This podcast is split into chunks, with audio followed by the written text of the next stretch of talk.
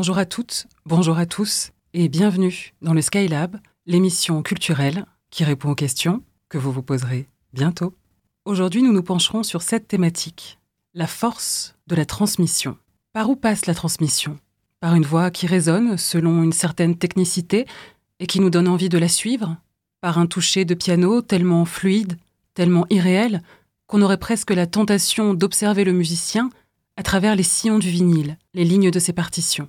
De l'autre côté du miroir, il y a une, des générations qui échangent et qui passent le témoin aux prochaines. Que les créatives et créatifs œuvrent seuls ou en groupe, cela communique, cela échange des procédés et murmure des anecdotes. L'art, ce matériau en mouvement, fait œuvre de sensibilisation. Reste que pour transmettre, il faut en passer par la révélation. L'artiste doit oser se dire pour déclencher des impulsions chez d'autres. Il doit tenter, échouer, briller, et même en s'éteignant, il raconte une histoire, celle d'un tumulte intérieur qui persistera malgré l'absence.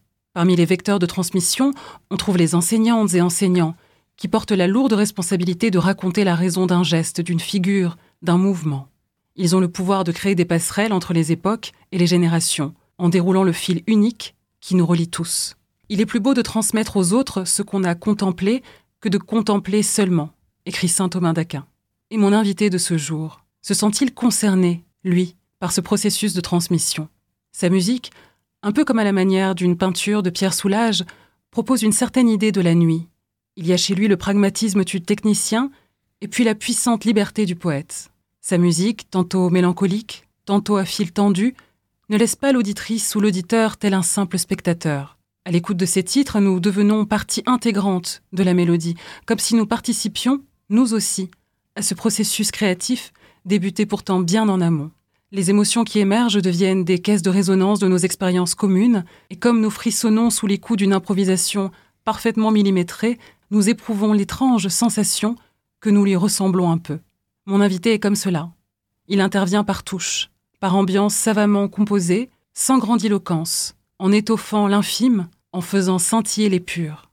Aujourd'hui, j'ai la joie d'accueillir en cette rentrée Louis Galceran, fondateur du trio jazz Hasard Noir. Bonjour Louis et bienvenue dans le Skylab. Bonjour, merci de m'avoir invité. Merci, euh, merci d'être là. Louis, est-ce qu'on peut dire que tes vacances se sont rapprochées de ce que tu en attendais? J'en attendais pas tant de mes vacances, mais euh, il y a eu assez de. C'est bien, au moins t'es pas déçu. C'est ça, il y a eu pas mal de surprises. Euh, beaucoup de choses qui se sont décidées un peu à la dernière minute et je pense que c'est quelque chose peut-être qui va se refléter dans les choses dont on va parler aujourd'hui. Qu'est-ce que la, perspective de la rentrée représente pour toi? Est-ce que c'est quelque chose Est-ce que c'est un temps de l'année qui t'intéresse particulièrement? Qui m'intéresse, je sais pas, mais par contre qui me, qui me marque, oui. Bah, forcément, quand, quand, tu parles de la rentrée, tu, parlais de transmission tout à l'heure. Euh, forcément, euh, vu que je suis enseignant aussi en, en musique, euh, ça, ça, annonce le, le, retour du travail, le retour de mes élèves et finalement la, la, rentrée scolaire, je continue de la vivre. En sachant que c'était il y a longtemps que tu as quitté les, les bancs de, de l'école? euh, c'est pas il y a longtemps parce que je suis encore étudiant. Voilà, j'avais envie que tu le dises. oui, je comprends. Oui, je suis, je suis enseignant, mais je suis aussi étudiant encore. Euh, j'espère plus, euh, plus pour très longtemps, mais après, des fois, je, hmm. je sais que je me suis fait avoir par les études plusieurs fois parce que je me, je me lance dans des grands processus, des grands cursus. D'accord. Parce que j'aime ça aussi. Ah, ça, tu nous en parleras tout à l'heure. Pour aborder notre thème du jour, comment est-ce que tu définirais la notion de transmission? Je pense que c'est mon but en tant que prof. Après, je, pense que c'est c'est pas euh, une activité qui est cantonnée aux professeurs. Euh, il y a beaucoup de ça, euh, en tout cas dans la musique dont on va parler là, qui est le jazz. Il y a beaucoup de transmission qui se fait parfois bien en dehors des cours, en dehors de la classe.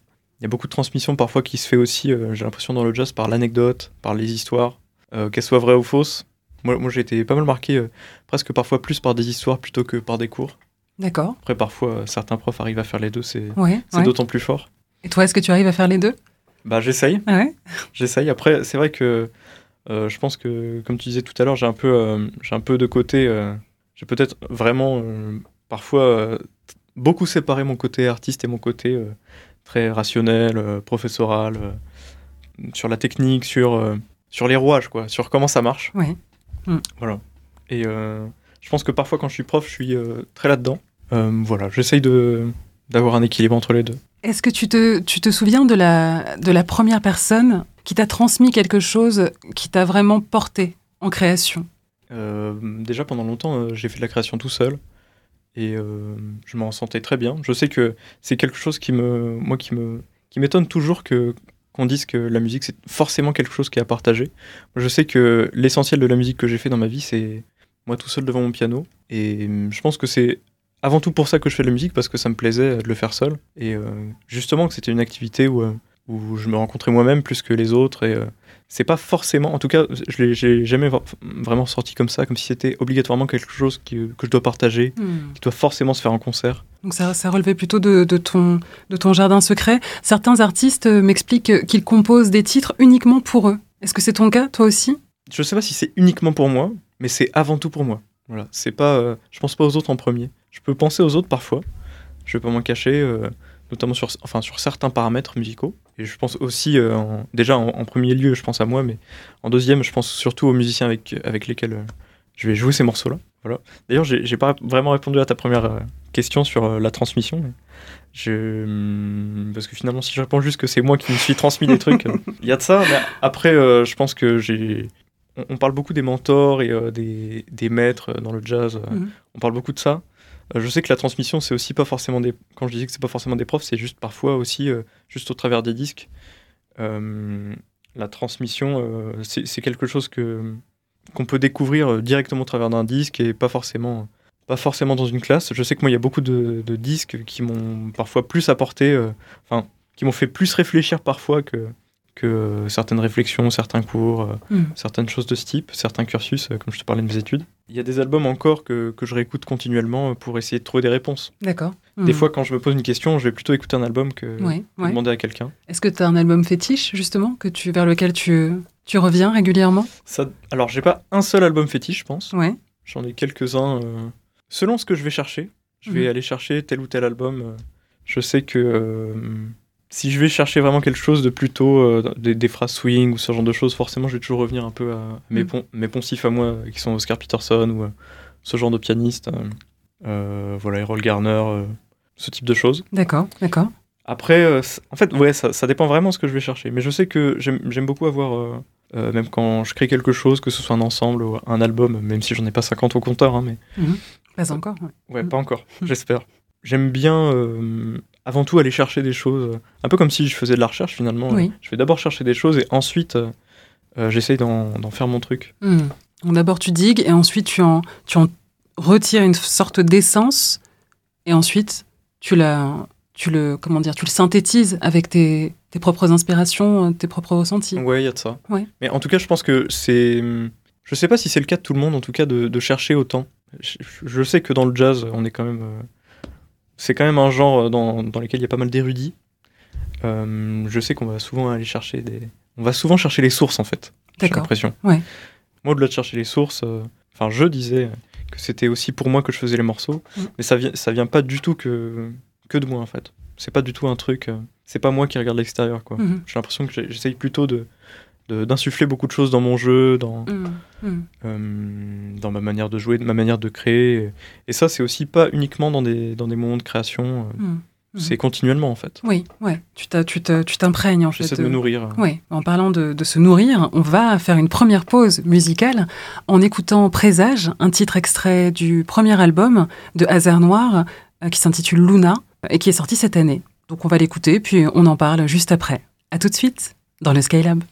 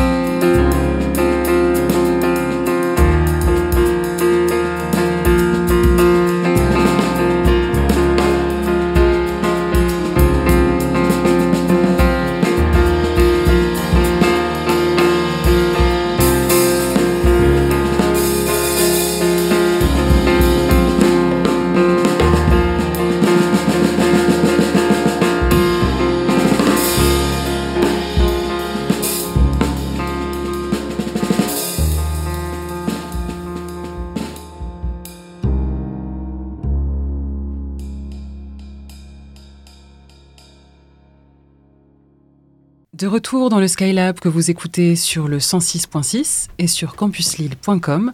Si vous nous rejoignez, je suis en compagnie aujourd'hui du compositeur, pianiste et producteur Louis Galseren, qui est à la tête du projet Hasard Noir.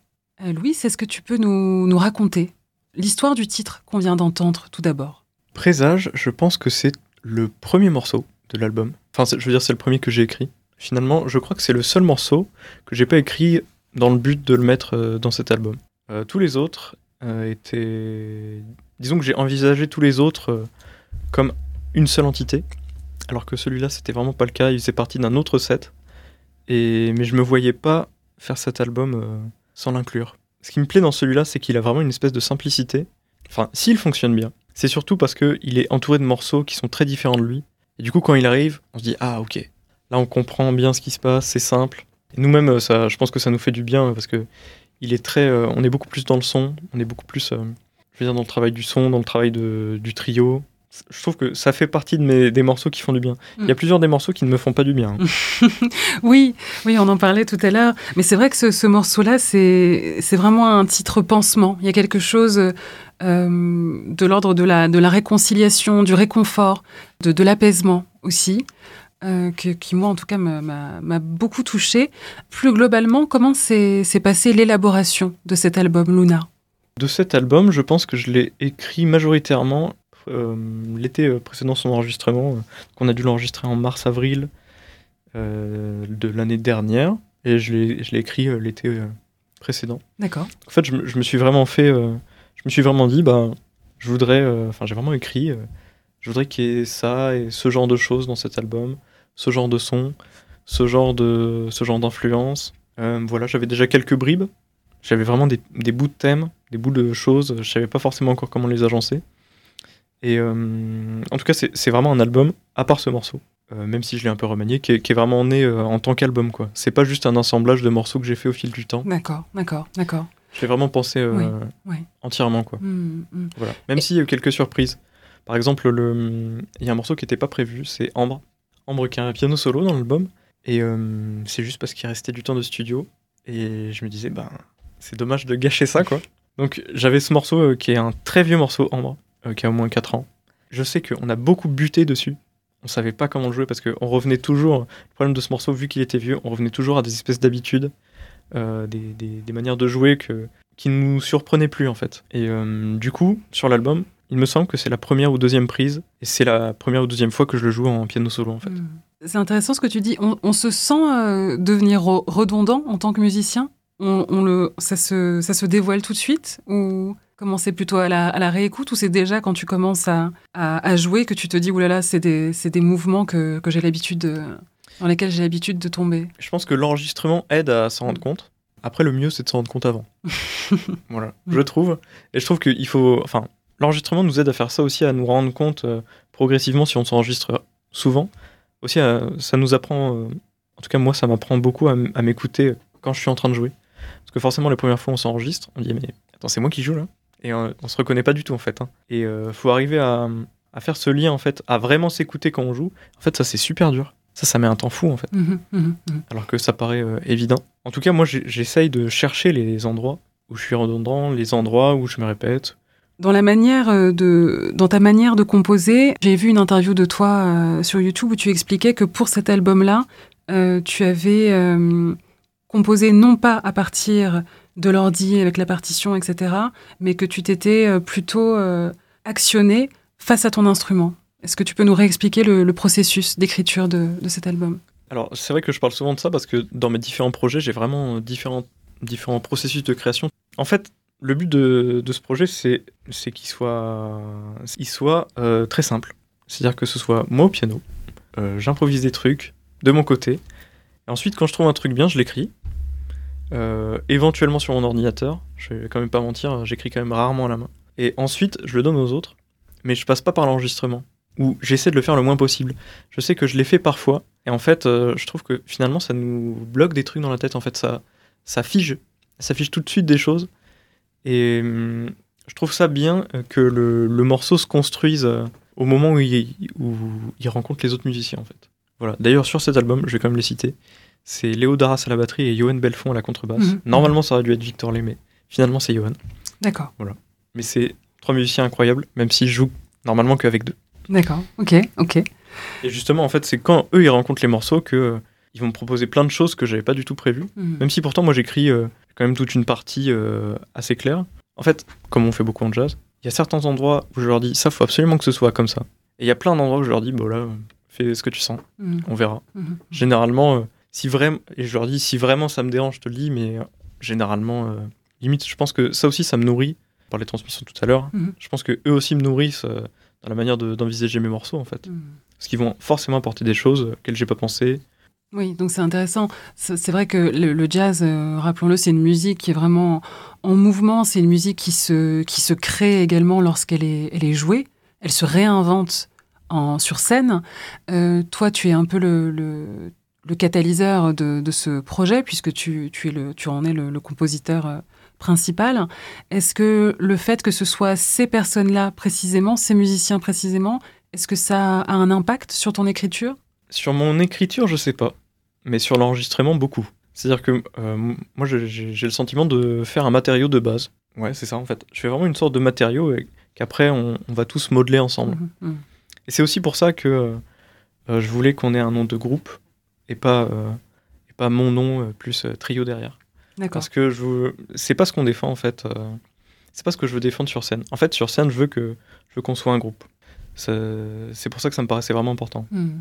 Est-ce que c'est justement ça qui t'a t'a amené au jazz? C'est ce côté participatif, euh, ce côté euh, création sur le sur le vif? Participatif, non. Mais création sur le vif, oui. Je pense que ce qui m'a vraiment euh, plu, ou en tout cas interpellé même presque, c'est plus euh, que je comprenais pas. Vraiment, la- les premières fois où j'ai écouté, euh, ce genre de choses, je, je- j'y comprenais rien. Je me disais, mais Hmm. Vraiment, je, je me rappelle du déni. Je me disais, mais c'est pas possible qu'il improvise quoi. Rappelle-nous l'album qui t'a qui t'a vraiment questionné où tu te demandais si c'était vraiment le musicien qui jouait ou Alors, il y a plusieurs albums. Il y a bon après l'improvisation. Est-ce qu'on improvise vraiment C'est toute une question. hein. ouais, c'est vrai. Voilà. J'ai eu un Ce sera une autre émission. parce que finalement, est-ce qu'on fait pas que répéter des choses qu'on a toujours euh, apprises? C'est ça Je la question que- de la transmission justement. Ouais. Je sais que c'est quelque chose, enfin c'est une question qu'on se pose beaucoup en musique générative, Mhm. parce que nous à la limite on a un matériau de base, mais en musique générative leur but c'est de ne même pas en avoir. Mhm. Finalement, est-ce qu'on n'a pas un espèce de, de matériau de base qui est inconscient, Mhm. qu'on a forcément, parce que euh, la musique ne vient pas de nulle part, ou alors peut-être que je, je sais que j'ai déjà rencontré des gens qui me disaient bah, finalement pour être le meilleur musicien génératif, peut-être qu'il faut avoir aucune technique et ne pas être musicien en fait. Il y a- L'album. il y, a deux albums euh, dont je parle souvent. C'est euh, bah, le premier, c'est le Köln Concert de Keith Jarrett. Là, vraiment, j'avais du mal à comprendre euh, ce qu'il faisait. Quoi. Je me disais, mais c'est fou. Surtout qu'en plus, il était en piano solo, et encore une fois, ça, hum, ça rejoint le fait que euh, moi, j'ai beaucoup joué seul, en fait. Pendant très longtemps, euh, mon but, c'était pas spécialement d'avoir un groupe. C'était de jouer seul du piano. Et de, quand, quand j'ai vu des gens jouer comme ça, enfin plutôt écouter des gens jouer comme ça, je me disais, mais c'est fou, quoi, le, la marge que j'ai encore. Parce que vraiment, je comprenais, mais quasiment rien de ce qu'il faisait, quoi. Mhm. Alors, il y a cet album, et le deuxième album, c'est euh, c'est le live à la salle Playel de d'Oscar Peterson et Joe Pass. Et voilà, ces deux albums-là, euh, c'est vraiment. euh, D'ailleurs, encore une fois, c'est pas une forme euh, traditionnelle finalement. Joe Pass, c'est un guitariste, donc c'est piano-guitare. Le piano peut prendre beaucoup de place. Pendant très longtemps, Oscar Peterson, il a beaucoup joué en trio. Et c'est seulement à partir d'un certain moment qu'il a fait aussi euh, du piano solo et ce genre de forme-là. Mhm, mhm, mhm. Et en fait, il n'a pas du tout le même rapport au piano. Parce que euh, il n'a pas du tout les mêmes registres. Il n'a pas du tout. Enfin, pas, pas du tout, mais il, a, il se permet plus de liberté. et même rythmiquement, il a beaucoup plus de place. euh. Qu'est-ce qui t'a convaincu de d'entrer en relation avec euh, avec d'autres euh, musiciens? Tu aurais pu être euh, juste mener ton projet solo. euh. Qu'est-ce qui t'a fait sortir de de ton travail solitaire? Bah, c'est de vouloir apprendre. Vu que je voulais apprendre à le faire, je pense que j'avais besoin des autres à ce Mhm. moment-là. Et du coup, j'ai eu vraiment un moment où justement je voulais un peu jouer avec tout le monde. Je voulais rentrer dans tous les projets à tout prix, quoi. Mhm. Pour jouer même euh, plein de musique euh, qui me plaisaient même pas forcément, mais je me disais, bah, peut-être que ça viendra. On verra bien. Enfin, je voulais juste euh, expérimenter, quoi. Mhm. Je voulais tenter des choses. Et Mhm. pour ça, j'avais besoin des autres et potentiellement soit de leur musique, soit de, de standards, de, de choses de ce type. Ça, c'est pas que pour le jazz, hein, d'ailleurs. J'ai pu essayer. Enfin, j'ai vraiment eu un moment au début de mes études où j'ai voulu essayer plein de choses. Et voilà, encore une fois, pour me nourrir, quoi. Est-ce que tu pourrais définir les, les valeurs qui, qui portent ta musique Qu'est-ce que Qu'est-ce que tu as envie de nous, de nous, euh, de nous communiquer? Je pense que dans ma musique, il y a quelque chose de très, euh, très introspectif, j'ai l'impression. En tout cas, c'est comme ça qu'on le voit en live. En concert, on est, on est vraiment centré sur nous, Mhm. je pense. Mhm. On, est, on fait peu de. Par exemple, on essaye de faire peu de pauses entre les morceaux. On fait pas mal de transitions pour ne pas se sortir de la musique. Parce que euh, parfois, c'est un peu frustrant de faire 4 minutes de musique, puis on s'arrête, puis 4 minutes de musique, puis on s'arrête. Ça, ça nous permet aussi de rentrer dans un espèce d'état où euh, on ne réfléchit plus du tout, quoi. Mhm. Enfin, en tout cas, plus rationnellement. Et d'ailleurs, c'est le but, euh, c'est pour ça qu'on travaille, en fait. C'est pour ne plus avoir à réfléchir au moment où on joue, en fait. Et hum, je pense qu'il y a beaucoup de ça dans ma musique, euh, et Mhm. même dans ma manière de composer. Ça vient beaucoup de, de moments de ce type, euh, de moments où, où je lâche. Quel est ton rapport au public? Quelle est la place? Quelle est notre place? Dans, ces instants de live Hum, alors, je pense que dans ma musique, il y a peu de moments où euh, on peut euh, sauter. En tout cas, dans ce, dans ce groupe, euh, on peut sauter, crier et faire wouh Voilà, même si ça arrive, ça, m'est déjà arrivé, étonnamment. Je pense qu'il y a peu ça. Alors que pourtant, sur certains disques, moi, c'est ça qui me faisait rêver. C'est d'entendre, par exemple, qu'il y a un live de Cannonball Adderley, euh, quand il joue, euh, je sais plus comment il s'appelle ce morceau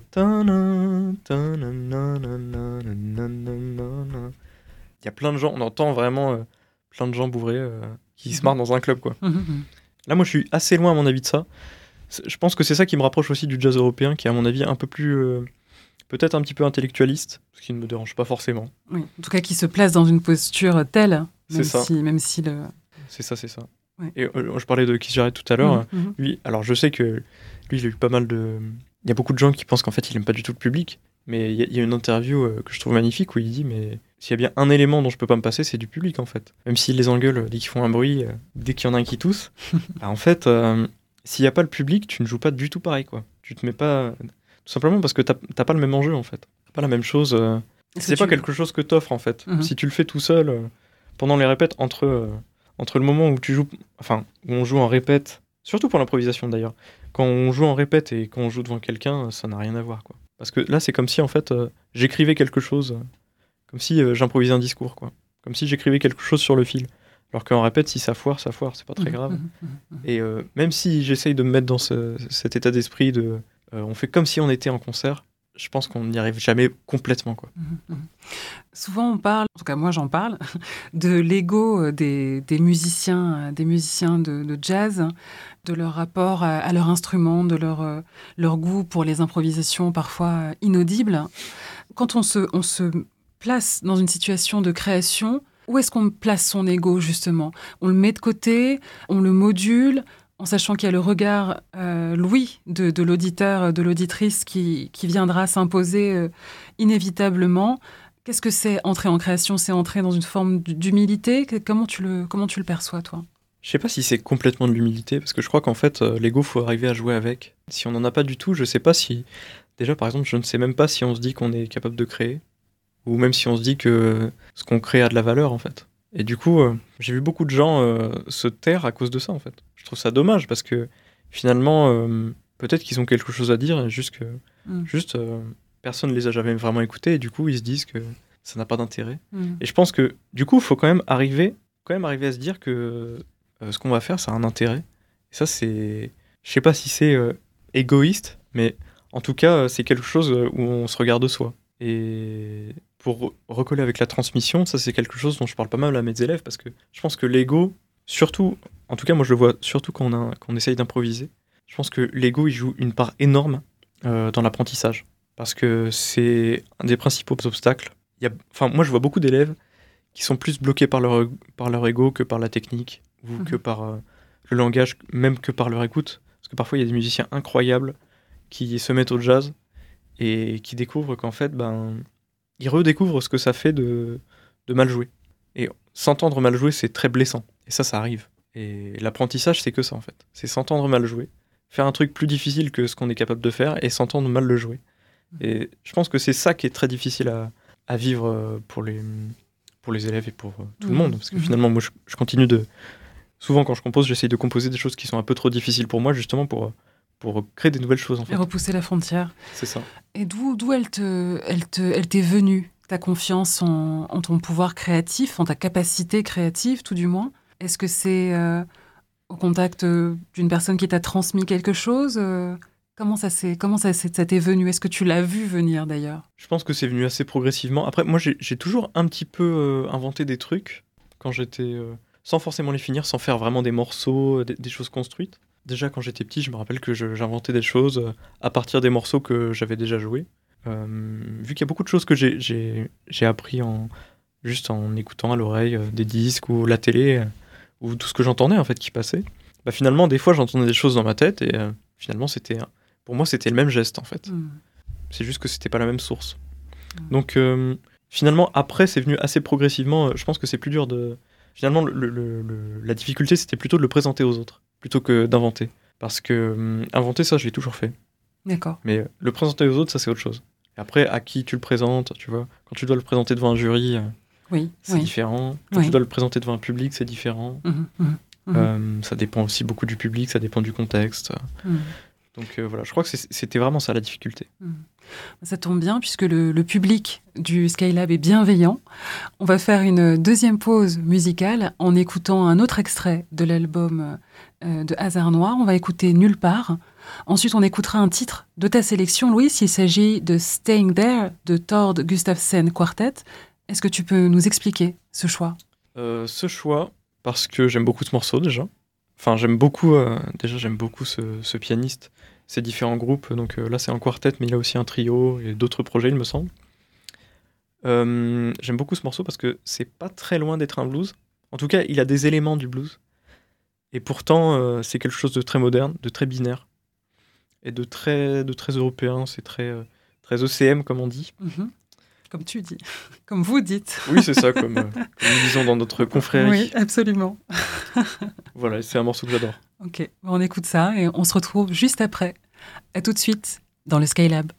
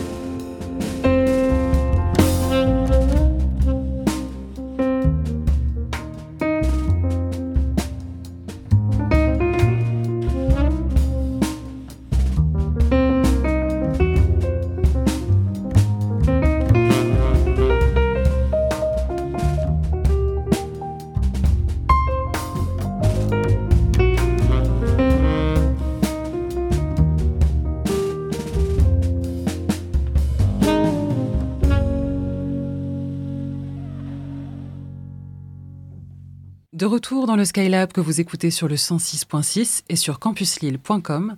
Si vous nous rejoignez, je suis en compagnie aujourd'hui du compositeur et pianiste Louis Galceran à la tête du projet jazz Hasard Noir.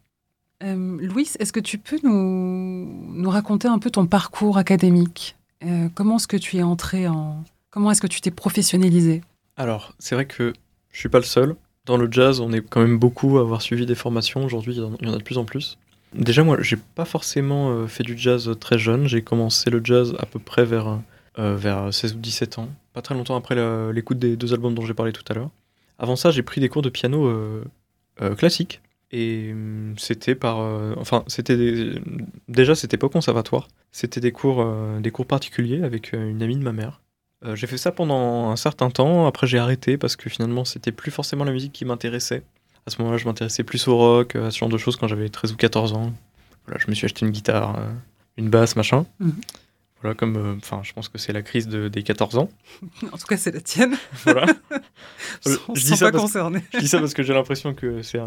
Non, mais c'est vrai. C'est un discours que j'ai entendu euh, ailleurs, quoi. C'est vrai. J'ai eu ma guitare à, 14 ans comme ça, donc ouais, voilà. voilà. Voilà, ça. Après, j'ai été, j'ai fait plusieurs formations. Enfin, j'ai fait pas mal de formations en fait. Déjà, j'en ai fait une à l'EF2M qui m'a permis d'avoir le MIMA, qui est le titre, si je me rappelle bien, musicien-interprète des musiques actuelles. ensuite, je suis allé au pôle supérieur à Lille, qui est qui s'appelle l'ESMD. Donc là, j'ai fait deux parcours. J'en ai fait un en, en musiques actuelles et un en jazz. Et euh, aujourd'hui, je suis en, je suis en master en, en gros, en management de la culture.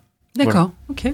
Est-ce que, est que ta pratique du, piano, c'est quelque chose que tu avais souhaité quand tu étais enfant ou c'est une chose à laquelle on...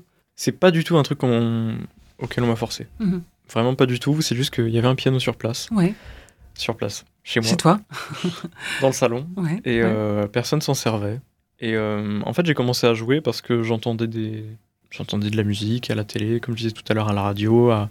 peu importe la source, j'entendais des choses. Et euh, j'ai commencé à les reproduire avant même de prendre des cours.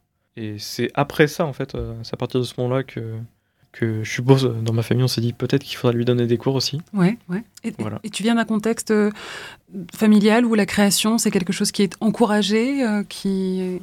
La création c'est pas quelque, quelque chose qui m'est tombé sur le nez euh, comme si on, l'attendait de moi. Finalement personne ne l'attendait de moi, je pense. Pourtant le, dans ma famille je pense qu'on est très proche des arts, mais on n'est pas forcément artiste soi-même. Mhm. ma mère est prof de français donc j'ai j'ai quand même grandi entouré de livres. voilà, ma sœur a énormément lu aussi. On a regardé énormément de films. Euh, voilà, on allait souvent. Euh, voilà, j'ai vu beaucoup de musées, ce, genre de choses. Mais c'est la création, c'était pas forcément euh, à nous de la faire, quoi. Mmh. Voilà. Mmh. Donc c'est pour ça que c'est c'est pour ça que je dis pas forcément que c'était encouragé parce que finalement, je pense que hum, personne ne, ne m'attendait sur ce terrain en fait même si euh, ça a été accepté euh, mmh, mmh. très à bras ouverts. Hein. D'accord, donc une, position un peu d'humilité face à la face à la création, face aux artistes. Ouais, toi qui t'es toi qui t'es autorisé à, à, le faire, est-ce que tu est-ce qu'il y a eu un moment particulier euh, où, où, tu as eu cette impulsion là, où tu l'as ressenti? Je crois que c'est dès le début, mmh. j'ai fait ça. En fait, la manière aussi dont j'ai appris, je crois que ça a conditionné ça. Parce que vu que j'ai toujours, j'ai avant tout appris d'oreille et l'essentiel de ce que j'ai appris euh, quand j'étais jeune. Alors j'avais d'un côté mes cours de piano classique, mais de l'autre côté, je relevais tout ce que j'entendais, quoi. Et euh, il y a eu beaucoup de musique de film. Alors voilà, je, suis très fan de Star Wars. Mhm. Je dis ça parce que je me suis rendu compte de ça il n'y a pas si longtemps. Qu'en fait, bah, je, c'est aussi quelque chose qui a dû beaucoup euh, former mon oreille et ma manière de d'envisager ma manière, enfin comment je joue quoi, mon rapport à l'instrument, qui est en fait souvent un jeu au début, moi, c'était pour ça. Et c'est pour ça que je disais que c'était assez proche de, quelque chose d'individuel, de, en fait. Mhm, mhm, mhm, quelque chose qui. C'est juste. C'était une activité. Alors, je pense que, par exemple, on demande souvent euh, est-ce que, à partir de quand tu as su euh, que tu étais musicien, machin? Je pense que j'ai jamais vraiment su. Parce que, euh, à ce moment-là, quand j'étais très jeune, c'était une activité parmi plein d'autres.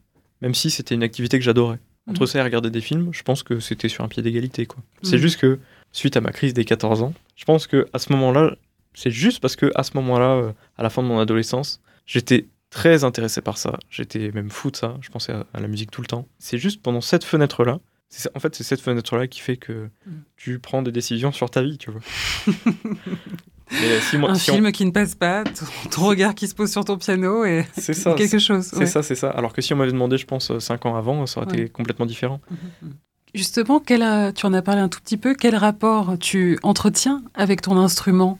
Est-ce que, est que, ton, est que le piano, chargé, chargé d'histoire, tant de musiciennes et musiciens euh, avant toi euh, qui, qui l'ont éprouvé cet instrument, est-ce que vous communiquez l'un l'autre? Est-ce que vous vous transmettez des choses? C'est quoi ta relation avec, avec lui? C'est assez bienveillant, j'ai l'impression. D'accord. Moi, j'en suis assez. Il euh, faut quand même le travailler. Il faut quand même. voilà. Il a, quand même certaines exigences.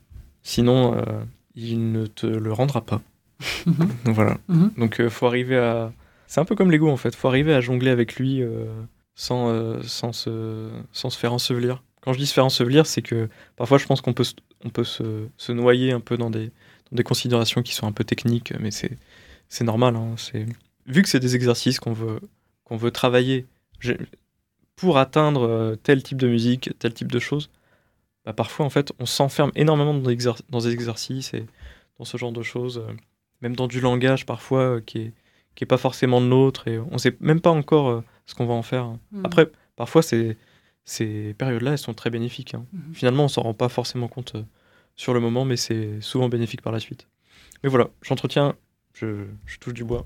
Pour l'instant, c'est très, c'est très bienveillant et je pense que c'est aussi parce que je fais du jazz. Mm-hmm. Et du coup, enfin, dans certains styles de musique, je pense que ce serait pas la même chose. Voilà, je pense qu'il y avait, je pense qu'il y a aussi ça qui me, qui me bloquait aussi euh, euh, dans, le, dans la musique classique. Parce que, bah, en fait, il fallait se tenir à la partition. Déjà, en termes d'invention, moi, du coup, j'étais un peu frustré parce que j'avais envie de faire. Souvent, j'avais envie de faire d'autres trucs avec les accords que j'avais sous les doigts. Et j'avais du mal à rester euh, dans la partition, quoi, à, à, jouer ce qui était écrit. Disons que ça, m'amusait une semaine et après, mmh. voilà, ça m'ennuyait un peu. Et techniquement aussi, il y a quelque chose, c'est que le niveau en piano classique, on l'évalue que sur euh, la difficulté. Voilà, on dit euh, ça c'est une pièce de deuxième cycle, c'est une pièce de troisième cycle parce qu'elle a des difficultés. Euh, alors qu'en jazz, il y a beaucoup de morceaux qu'on joue, qu'on va jouer à, un très haut niveau. Des, grands musiciens de jazz qui vont jouer un, morceau, c'est pas forcément un morceau compliqué, c'est juste un morceau sur lequel qui vont bien faire sonner, mm. sur lequel ils vont bien improviser, où ils vont beaucoup dialoguer. Et parfois, il y, a des morceaux très simples en fait. C'est des morceaux très simples qui font des, enregistrements incroyables ou des mm. concerts incroyables. Mm. C'est important pour toi en tant que compositeur d'être compris de, tes auditeurs ou, de tes pairs? Pas forcément. Je crois que c'est plus important pour moi de d'intriguer. Ça, ça m'intéresse beaucoup plus. Par exemple, sur les noms, le fait que ça s'appelle Hasard Noir, euh, les noms des morceaux. Je trouve ça plus intéressant que les gens se demandent ce que je fais. Voilà. mais qu'est-ce qu'ils pensent euh C'est pour ça que parfois, je, euh, je veux pas non plus tout révéler, quoi. Mm. Je trouve ça beaucoup plus intéressant euh, parce que moi-même, je pense que je suis. Euh, encore une fois, je me mets souvent dans une position du public et moi, il y a beaucoup de musiciens qui me fascinent. C'est les musiciens que je comprends qu'à moitié, quoi. Je me dis, mais comment ça se fait que j'ai l'impression. Je comprends les notes, mais je comprends pas pourquoi il fait ça. Voilà. Ça, ça me fascine d'autant plus.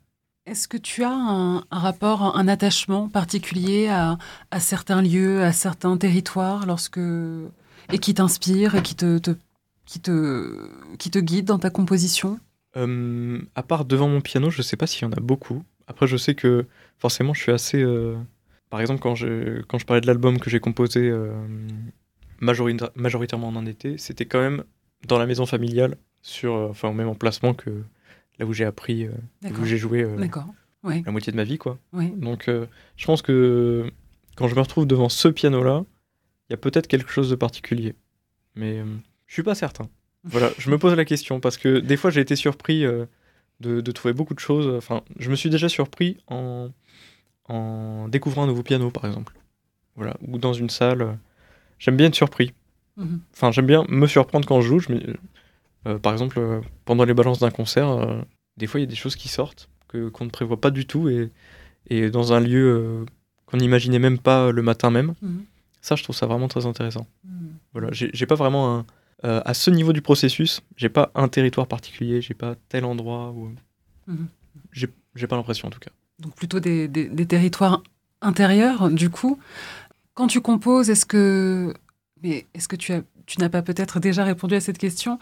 Est-ce que tu es plutôt euh, un compositeur en, autarcie, comme ça, qui a besoin de, se, de revenir à lui-même pour écrire Ou est-ce qu'au contraire, euh, tu as besoin, tu es plutôt un compositeur extraverti, tu vas aller rechercher des énergies, tu vas bouger? Comment ça, comment ça se passe?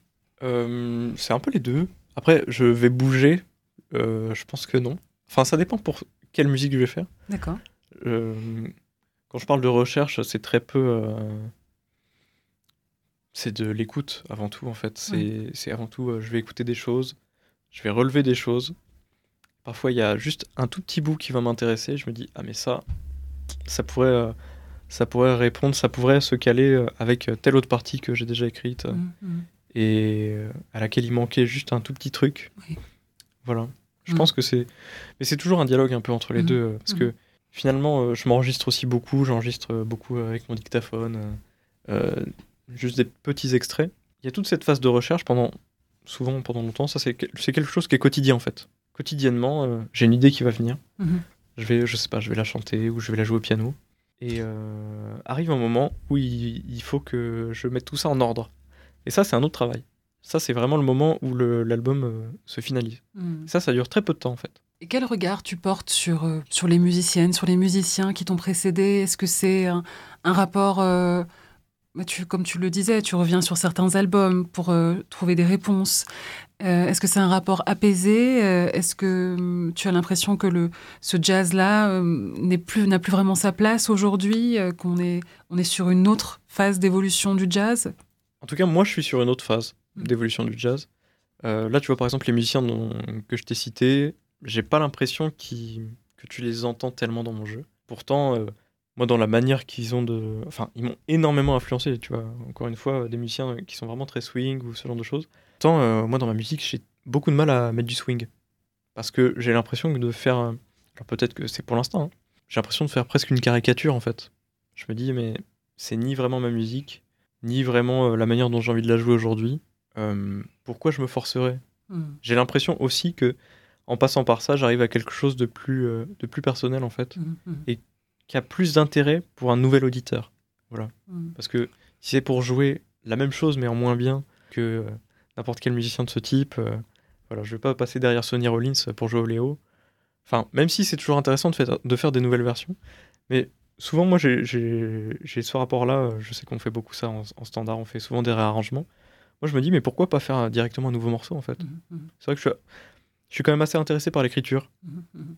Donc, euh, je trouve ça presque plus naturel de faire quelque chose de complètement nouveau, mhm. puisque en fait, il est jamais vraiment complètement nouveau. Même si je mets un nouveau titre en haut de la, en haut de la page, euh, finalement, il est empreint d'énormément de choses.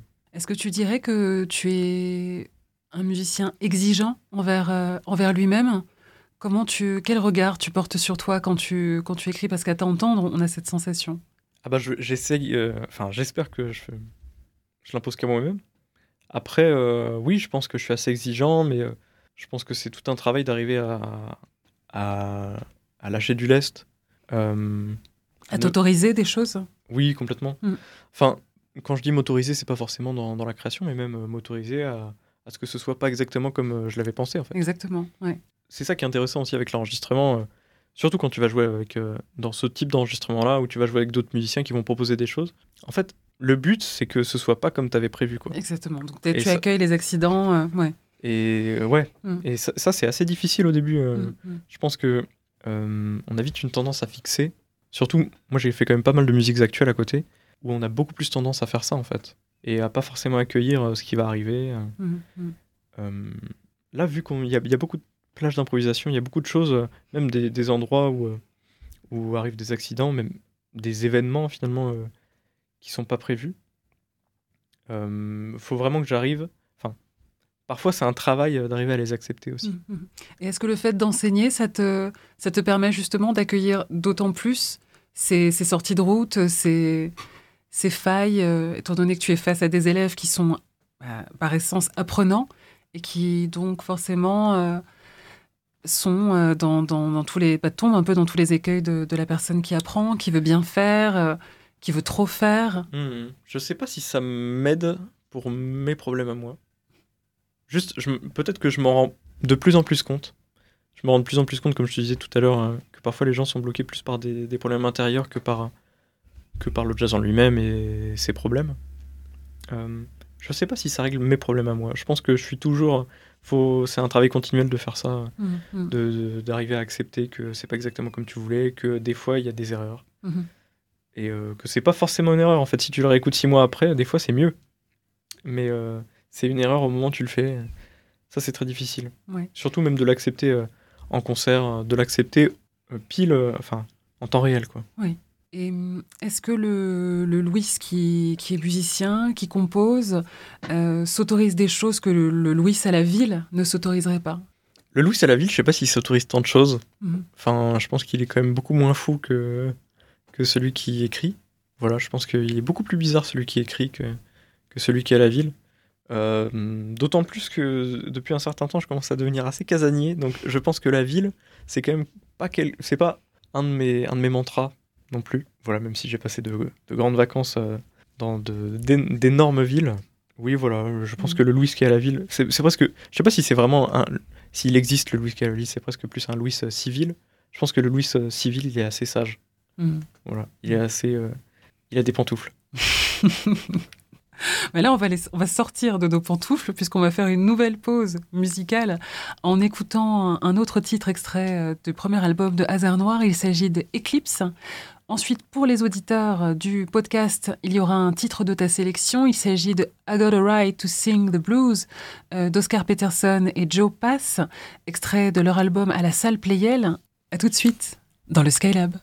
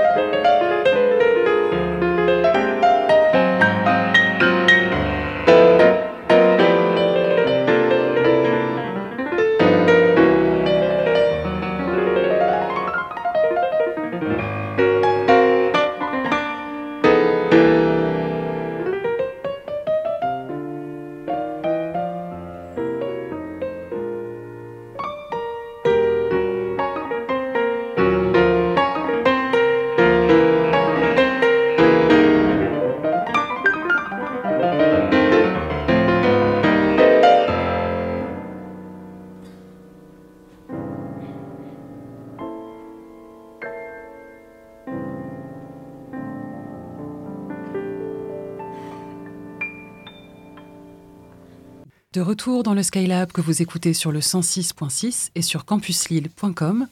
Si vous nous rejoignez, je suis en compagnie aujourd'hui du compositeur, pianiste Luis Galceran à la tête du projet jazz Hasard Noir. Cinq ans, tu m'avais manqué.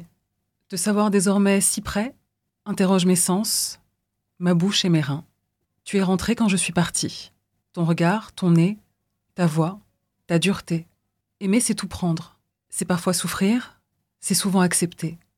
Qu'ai-je donc envie de prendre de toi si tu ne sais toujours pas ce qu'aimer veut dire? Aujourd'hui, Louis va nous lire un poème qu'il a choisi.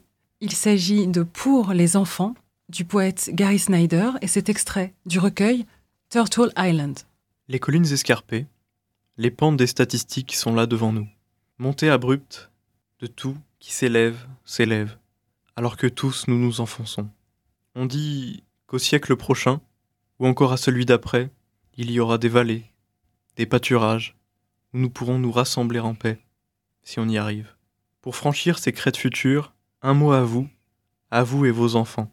Restez ensemble, apprenez les fleurs, allez léger. Merci, merci beaucoup, euh, Louise, pour, ce, pour cette lecture, pour ce, ce très beau choix. Ultime question, à quoi rêves-tu? Je me rappelle rarement de mes rêves, tout d'abord. Ensuite, euh, je fais jamais de cauchemars, donc euh, c'est encore une fois quelque chose que j'accepte bien volontiers par rapport à mon inconscient, c'est qu'il ne, me fait, il ne me torture pas trop. Je suis assez content de ça. Sinon, effectivement, euh, parfois je rêve de musique, mais souvent j'ai l'impression que je rêve plutôt de choses un peu absurdes. Et on me parle aussi souvent d'un certain onirisme. alors, c'est pas quelque chose que j'avais prévu d'ailleurs, mais le mot onirique ressort souvent quand on parle de ma musique. Et je ne sais pas exactement ce qu'il veut dire, mais c'est quelque chose qui me plaît. Et nous refermons ce numéro du Skylab que vous pourrez écouter et réécouter sur Spotify. N'hésitez pas à vous abonner à la page Instagram de l'émission et à, à me donner plein d'étoiles également sur Spotify. Euh, Louis, est-ce que tu as des, des concerts prévus? Est-ce que tu as une actualité euh, dont tu voudrais nous parler? Eh bien, je suis en préparation plutôt d'une actualité euh, qui arrivera plus tard. Pour l'instant, je vais partir, en- je vais partir à ma rentrée. Voilà, je vais, je vais continuer. euh. Disons que des choses sont en préparation euh, Ouais. durant ce mois de septembre. Vous tu, verrez nous- bien. Tu nous tiendras au courant. On a hâte en tout cas euh, d'en savoir plus. Je rappelle euh, la sortie donc de cet album qui est disponible partout sur toutes les plateformes Luna. Très bel album qu'on a eu un grand plaisir à écouter avec toi aujourd'hui. On va se quitter en musique avec un titre de ma sélection. Il s'agit de Wild is Love de la chanteuse Shirley Horn. Merci à Radio Campus Lille. Merci à vous, chères auditrices, chers auditeurs, et merci à toi, Louis, pour ta présence à mes côtés aujourd'hui en cette rentrée. Il ne me reste plus qu'à vous souhaiter ben, une très belle rentrée et à vous dire euh, à bientôt. Et d'ici là, gardez le cœur bien ouvert.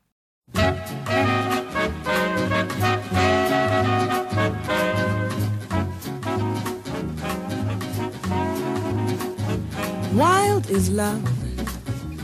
Whenever two hearts meet, wild is love. Bitter but oh so sweet. And I know I must go wherever love takes me. Whatever love makes me, I will be like a fire burning beyond control. Wild is love in my heart and soul. And though wild is the wind and wild is the roaring sea, nothing could ever be as wild as love.